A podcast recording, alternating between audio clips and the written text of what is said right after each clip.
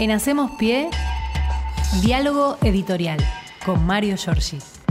Buen día, Mario. ¿Cómo te va? Hola, Mario. ¿Qué tal? Una cosa quiero señalar antes que nada. ¿Por qué se tratan de ustedes como los matrimonios antiguos? Porque somos antiguos. Ah, eh, porque somos antiguos. El tema es ese. Somos antiguos, gente grande. Exactamente. Bueno, si es por eso, a mí me tendrían que poner allá arriba eh, con la placa de bronce. Bueno, buen día, compañeros. Buen día, Mario. ¿Cómo Frío, este el invierno no llegó, pero llegó este, las condiciones invernales. Se hace sentir, claro, sí, totalmente. Bueno, voy a empezar después, vamos a dedicarle un tiempo a la cumbre de las Américas. Eh, hoy hay mucha actividad tempranera que me parece que vamos a seguir de cerca periodísticamente en el orden nacional, porque hoy el juez Rafecas lo citó a Culfas para hablar por el tema del gasoducto. Sí. Culfa se metió en un jardín extraño, ¿no? Eh, este hombre que mm, formó parte del riñón de Alberto Fernández, creo que lo sigue siendo, un hombre de confianza de él, que terminó el presidente sacándolo por esa eh, cuestión del off, este, del off al revés, malentendido, ¿no? Porque el off era cuando uno iba, le preguntaba al funcionario, el tipo dice no me nombre, pero esto es así, y no al revés. grande como una casa. Claro, esto es una cosa de, manejo periodístico, de manipulación que tenía como interés el único objeto que tienen aquellos que le hablaron durante casi dos años al oído Alberto Fernández, que es mm, este, la idea de pedirle que tome distancia del kirchnerismo una verdadera rareza en una coalición eh, política eh, cuya jefa, este, Cristina Fernández, es la que los puso a todos allí en ese lugar, ¿no? Por la mediación del presidente, pero están allí gracias a ese armado periodístico. Pero bueno, eh, a las 10 de la mañana, a esta hora, se supone que tiene que aclarar o este, ratificar lo que se señaló con el llamado licitación de las, eh, del gasoducto Néstor Kirchner, que además lleva el apellido Kirchner, entonces a algunos les produce cierta irritación. Pero ya Pablo Roca en el arranque de esta semana, y en el encuentro este, de, esta, esa cueva de AEA, eh, se encargó, incluso delante de Mañeto, que insiste con sus medios a decir que hay algo corrupto, se encargó de decirle que no. Pero eh, los muchachos firmes siguen insistiendo con esto. Y mm, este, hoy es el día de la afirmación de los derechos argentinos en Malvinas. Hubo una referencia ayer del presidente. Hoy va a haber un acto. Eh, hay que recordar eh, qué es lo que defiende la Argentina en esa tierra irredenta, soberana. De manera que también va a haber una actividad hoy al mediodía en el Palacio San Martín, recordando justamente con Guillermo Carmona, que es el secretario de Malvinas, esta, esta jornada. Perdón. Bueno, eh, a las cuatro Ustedes saben que hay este, un grupo de trabajadores, saben que en los 90, ustedes no estaban acá en los 90, pero acá que son chiquitos, por eso no, se los cuento que son chiquitos. En los 90 este, se privatizó SEGBA, Edenor y Edesur, Edelapi, esas cosas. Eh, también se privatizó el correo, mejor no hablemos de eso porque además hay una deuda del macrismo de SOCMA. Todavía no cobraron la indemnización muchos trabajadores 30 años después. Este, los cálculos indemnizatorios de aquel Estado están siendo reclamados. Y hoy va a haber una conferencia de prensa, más que conferencia de prensa, diría yo que es una sesión eh, casi audiencia pública en la Cámara de Diputados por estos trabajadores, los que se hallan vivos, este, obviamente, había mucha gente joven trabajando en esos, en esos lugares. Estamos hablando de Entel, eh, estamos hablando de todo el proceso privatizador del, menemismo. De modo que mm, hoy a las 4 va a haber allí un pedido este, para que se reconozca legalmente, se legitime esa demanda indemnizatoria que según sostienen les corresponde. Y yo creo que sí que les corresponde porque fueron este, corridos de mala manera, habían que aceptar este, retiros voluntarios, hubo una serie de procesos previos este, y las indemnizaciones fueron todas mal liquidadas. Y eh, eh, finalmente ayer en Senadores eh, se presentó el proyecto que prevé el aumento de la Corte a 25 miembros. Este, el proyecto es corto, tiene cuatro o cinco artículos y este, en ningún momento se dice que van a correr a los cuatro integrantes de la Corte Suprema porque se va a respetar obviamente la característica de la designación de por vida que tienen estos ministros. Lo que hay que hacer es diversificar en función de este, los pedidos que le hicieron. Eh, hay que recordar, porque la pandemia parece habernos borrado un poco el disco rígido a muchos, que el presidente de la Nación conformó un grupo de 11 juristas en el año 2020, entre los cuales este, muchos de ellos, muchos de los cuales, yo diría los más progresistas desde el punto de vista este, político, del pensamiento jurídico, eh, le pidieron que amplíe el número de la Corte Suprema, así que vamos a ver cómo llega esto ahí. Desde luego contamos con la negativa de la propia Corte Suprema, de la oposición y de la Cámara Argentino-Americana de Comercio, que hizo un comunicado repudiando que se amplíe la ah, Corte Suprema, ¿no? Este, es como si nosotros fuéramos a Washington a decirle, muchachos, el Parlamento este está mal hecho. Claro, claro. La verdad, este, a título de qué, no lo sabemos. Y una perlita que hoy se, también hay que comentar de la reta, la reta quiere ser presidente de la Argentina, ¿no? Este, está dando señales de lo que va a ser si es presidente.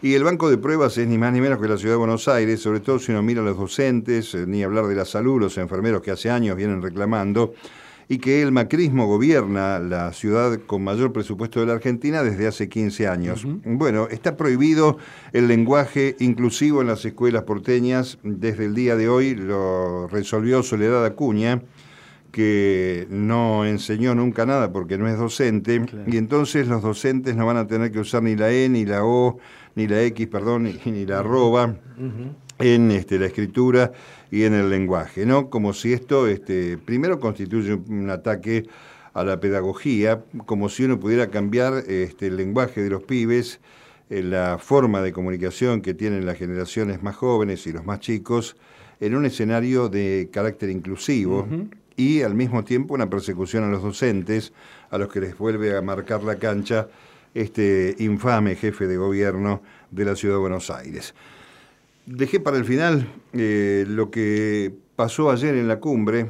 Yo creo que la Argentina ha dado muestras de cierta solidez en el plano de las relaciones internacionales, incluso antes de que asuma la presidencia Alberto Fernández. Solo basta recordar la asistencia dinámica que tuvo eh, ya como presidente electo, pero sin asumir, para salvarle la vida a Evo Morales, cosa que reconoce eh, Álvaro García Linera también, el equipo inmediato del presidente de Bolivia golpeado.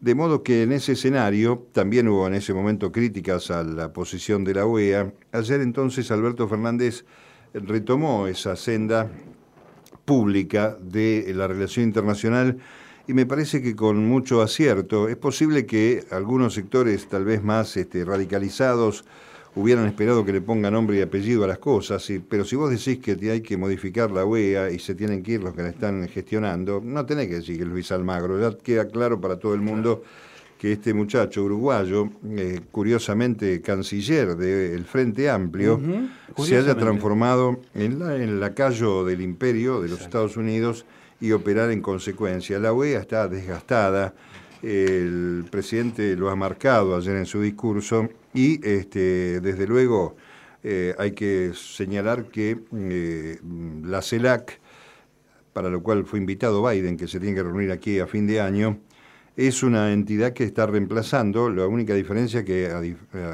la OEA incluye Estados Unidos y Canadá y la CELAC no, se mira más la situación de Latinoamérica, donde este, hay que recordar, Estados Unidos tiene, este, más allá de la mirada histórica del patio trasero y aquella vieja broma que decíamos este, los setentistas, que no hay problemas en Estados Unidos porque no hay embajada de Estados Unidos allí, eh, parece reeditarse en toda la región. Hay 75 bases militares norteamericanas en toda la región que no se sabe para qué es, sino para mantener el dominio y sostener los mm, este, elementos o las herramientas ideológicas que tiene el poder real de los Estados Unidos, eh, denostando gobiernos populares y apuntalando expresiones de derecha, como ha pasado con Chile, como pasó en Colombia, donde están haciendo esfuerzos tremendos para que gane este derechoso Hernández, que ayer dijo que había que liberar la droga para que todo lo que consuman, consuman, este, como para ganarse un no sé qué mercado electoral. Lo concreto es que el presidente eh, habló desde la periferia de América Latina en un momento, y eso este, hay que decirlo, el discurso lo escribió él solo frente a su máquina sobre su computadora. La vicepresidenta vio el, eh, discurso por televisión y después pidió el texto, Cristina Fernández aquí en la, en la sede del Senado, Y este, esta suerte de la Lotería del Nacimiento, esa marcación que ha hecho de entrada, que hace que mm, este, la gente tenga menos expectativa en su suerte personal, en su vida, por haber nacido en determinado lugar y no en otro. Eh, digamos, este fenómeno de la desigualdad y este, eh, mm, dijo que hubiésemos querido otra cumbre, es lo que venimos marcando, ¿no? la cumbrecita, esta cumbre de menor valía, pero que no está mal como escenario y como vidriera para que se replique esta situación que la Argentina denuncia y que nosotros sostenemos. ¿no? La OEA como gendarme facilitó el golpe de Estado en Bolivia, dijo Alberto Fernández, y pidió inmediatamente que mm, eh, se termine con este tipo de acciones y las sanciones de 62 años a Cuba, eh, en medio de la pandemia también a Venezuela, la ausencia, ¿no? La OEA, si quiere ser respetada y volver a ser la plataforma política regional para la cual fue creada, debe ser reestructurada y removiendo de inmediato a quienes la conducen. Más claro, echarle agua, ¿no? en este, en este aspecto. obviamente. Y después este, la amenaza mundial por los oportunistas del odio es una cosa que nosotros vemos y decimos a diario, ¿no? La gente que está usufructuando la desgracia del otro para seguir enriqueciéndose. Exactamente. Exactamente. Hay otro le pegaron, le pegó muy duro a Donald Trump, a lo que hizo, a lo, el endeudamiento de la Argentina vinculado con Trump y este, la caída este, de ese gobierno que no se pudo sostener ni con la ayuda del Fondo Monetario y la gente decidió ir para otro lado. Eh, está la otra cuestión, la, la, pérdida de la conducción del Banco de Desarrollo, del BIR, el Banco de Intercambio Regional, eh, que históricamente fue conducido por una persona de América Latina o del Caribe, y Estados Unidos decidió que fuera un norteamericano que conduce, rompiendo esa tradición. Eh, el BID tiene un escenario clave en el proceso de este, obra pública, de capitalización, de una situación de financiamientos más saludable y sano, no especulativo, y entonces reclamó eh, por ese tema. Y después, este, Unidos o, Dominados, que es la parte final, del discurso de la Casa Común o la codicia económica eh, es aquel discurso de Perón eh, del año 2000 nos, nos encontrará unidos o dominados y efectivamente retomó un, este, un poco el acervo peronista de ese pensamiento de un estadista como pocos que tuvo la República Argentina, más allá de que les guste o no la figura de Juan Domingo Perón, sobre todo el Perón mayor, el adulto, el que llegó a la Argentina a su tercer mandato, eh, precedido justamente con este pensamiento eh, geopolítico extraordinario con una vigencia plena como es en el día de hoy esta historia de encontrarnos unidos eh, en una mirada multilateral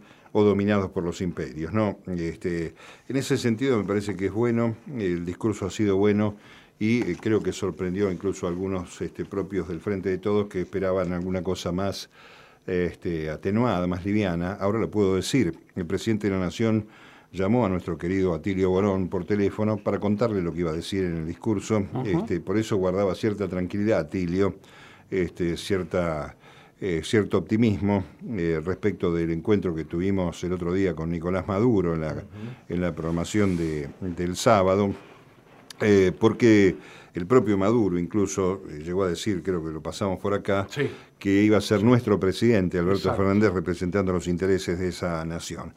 Eh, bueno, hay un vaso comunicante con la política exterior de la Argentina, los acuerdos con Rusia y con China, más allá de que a lo mejor a alguno le siga disgustando la palabra invasión rusa a Ucrania, eh, son más este, estilísticas, me parece, esas críticas que eh, de fondo. La Argentina ha tenido también este, un rol fundamental al irse y romper el grupo de Lima, que era esa este, figura maléfica entronizada para correr justamente al gobierno de Venezuela. Hay cierta este, coherencia y un discurso internacional, creo que es saludable, y que el propio Biden lo escuchaba con una lapicera en la mano escribiendo, vaya a saber, espero que no sea como de la Rúa, que escribía hacía dibujitos, este, escribiendo alguna cosa y esperemos que se produzca justamente una, una mirada nueva. Este, yo creo que eh, organismos como UNASUR o como o la CELAC misma que está vigente resultan clave para una este, este, vida más sólida de América del Sur y de Latinoamérica y el Caribe, porque imaginemos que en la OEA para tomar distancia y no ser peyorativos con esto, votan con el mismo peso este, entidades que hasta hace días atrás eh, seguían dominadas por eh, en carácter colonial por Gran Bretaña y este, algunos están logrando su independencia, como Barbados y demás, pero siguen integrando la comunidad británica. Entonces, cuando uno mira lo descascarado de la OEA, mientras se apoyen este, políticas de retroceso, de ajuste o golpistas, y estos este, que están en ese circuito, digamos, de pertenencia, tengan el mismo valor que el voto que pueda tener la Argentina, Venezuela o, Brasil, eh, parece que este, es necesario rediseñar ese proceso. Ayer me recordaba al querido Jorge Dorio que este, el organismo Unión de Países de América eh, preexistente a la OEA fue este, impulsado, entre otros, por Sprill Braden, aquel de Braden o Perón, ¿se acuerdan? bueno, viene de aquellos años de ese este, intento eh, expansionista eh, e imperial de los Estados Unidos que ve en este momento eh, que se está acotando el poder frente a la primera economía del mundo, que es la China, ya no hay duda de eso, este, hay este, todo tipo de producción china, y además en los lazos que Latinoamérica, aún a pesar de los gobiernos más dictatoriales o más